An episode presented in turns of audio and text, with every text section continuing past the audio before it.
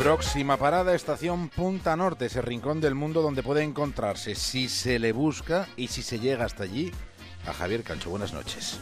Hola David, buenas noches a todos. En el capítulo de hoy, la niña que engañó al padre de Sherlock Holmes.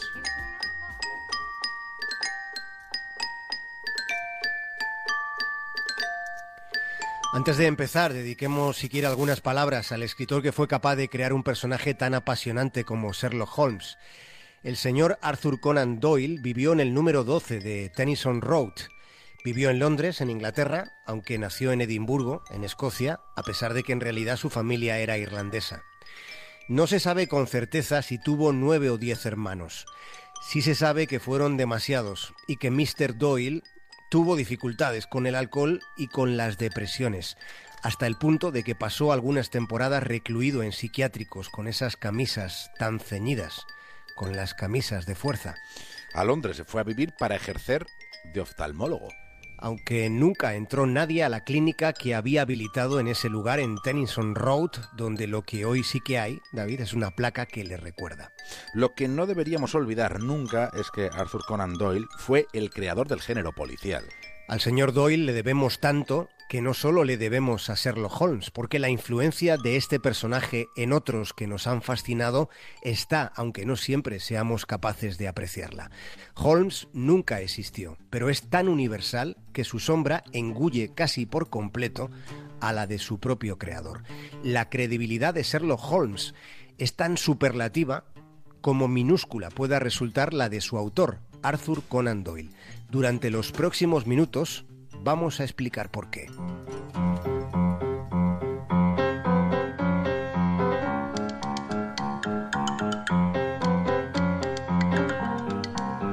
Partamos de una premisa. Alguien capaz de crear un personaje con una inteligencia tan fascinante es imposible que fuera un estúpido. Sherlock Holmes es tan inteligente que acaba siendo despectivo hacia esa previsible actitud gregaria desprovista de audacia de la mayoría de los seres humanos. Estamos ante la mismísima personificación del paradigma deductivo. Solo los retos, únicamente los desafíos conseguían propiciar el movimiento de sus cejas, la eclosión del interés y a partir de ahí el entusiasmo. ¡Magnífico! ¡Sí! Ah, cuatro suicidios en serie y ahora una nota. ¡Oh, es Navidad! Señora Hudson, llegaré tarde y con hambre, seguro. Soy tu casera, cariño, no tu criada. Con algo frío me vale. John, sírvete un té. ¿Estás en tu casa? No me espere levantada.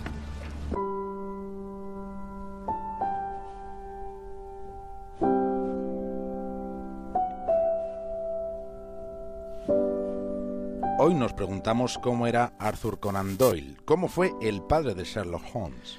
¿Cómo fue aquel señor atormentado, estrujado por correas apretadas por otros, encerrado en habitaciones de manicomio tan blancas como sucias?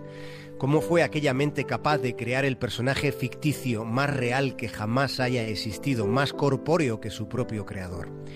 Doyle creó al hombre que nunca vivió, pero que jamás morirá, creó un personaje de un atractivo inagotable, inconsumible, alguien capaz de haber, haber conseguido dar una personalidad tan original a un personaje escrito, un creador como él, alguien con esas hechuras podría ser considerado algo así como un padre todopoderoso.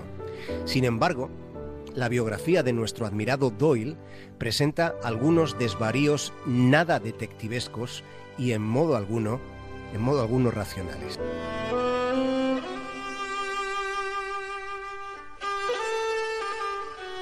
Tampoco racionales como lo que podemos encontrar tras el misterio de las hadas de Cottingley. Cottingley es un pequeño pueblo de la campiña inglesa en el condado de Yorkshire. Allí, en una calurosa tarde de junio de 1917, la pequeña Elsie se estaba divirtiendo con la cámara de fotos de su padre, haciéndole retratos a su prima Francis. Elsie fue una adolescente muy espabilada.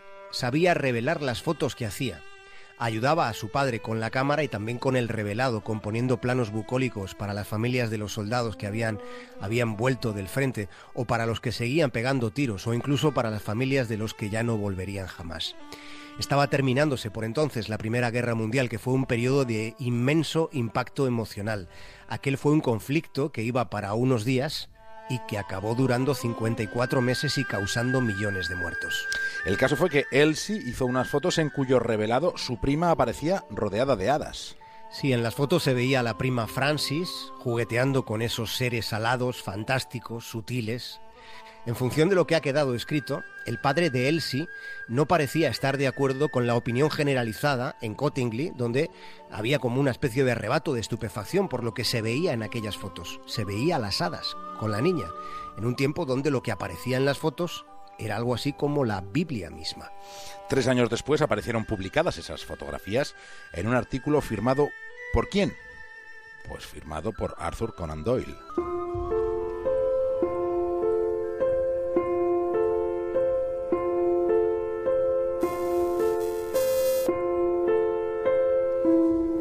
El artículo y las fotos quedaron para la posteridad en la revista Strand Magazine. Llegados a este punto, hemos de afrontar una realidad incómoda. El señor Doyle era un creyente convencido de eso que se llama lo paranormal.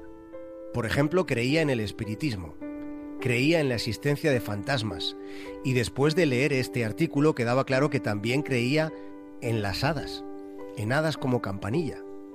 Después de aquello, cientos de personas crédulas, muy crédulas, supercrédulas, comenzaron a peregrinar a Cottingley, a llamar a aquella comarca Fairyland, el país de las hadas. Sin embargo, salvo algunos frikis muy frikis que todavía no sabían que eran frikis a esas alturas del siglo XX, salvo algunos especímenes de equilibrios brumosos, nadie vio nunca por allí un hada de carne y hueso. A pesar de todo, y hasta el final de sus días, Arthur Conan Doyle, el papá de Sherlock Holmes, defendió que las fotos de la niña Elsie eran auténticas. Hasta que Elsie no cumplió 80 años no reveló que había sido un montaje hecho por ella misma, con enorme habilidad, por cierto. Lo reveló mucho después de que Doyle hubiera muerto. Antes de morirse, el escritor hizo un vaticinio afirmando que cuando la fotografía fuera ganando en tecnificación, entonces aparecerían hadas en casi todas las instantáneas del mundo, porque él estaba convencido de que esos seres etéreos nos rodeaban en todo momento.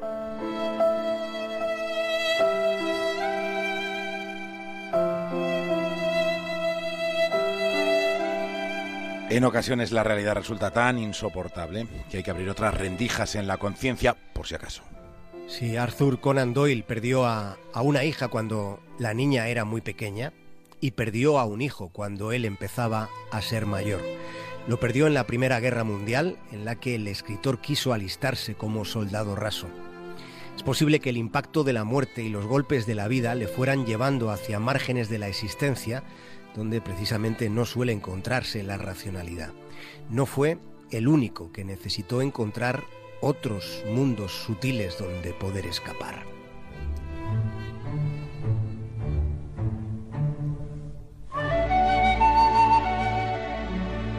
Tolkien, el autor del Señor de los Anillos, estuvo en el que fue descrito como uno de los peores frentes de batalla de aquella Primera Guerra Mundial.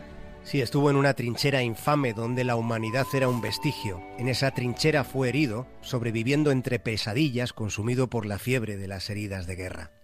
Hay heridas en el cuerpo y hay heridas en la mente como las que había en la maravillosa mente de Arthur Conan Doyle, de quien hoy hemos querido acordarnos.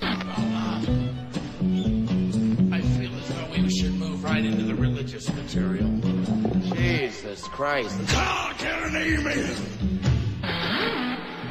Can I get a hallelujah? When you walk through the garden. Javier Gancho, trata de disfrutar del fin de semana y ponte a cubierto. Lo voy a hacer y ahora enseguida voy a poner en Twitter las fotos de la niña Elsie, de la niña que engañó al padre de Sherlock Holmes. He's gonna save your soul.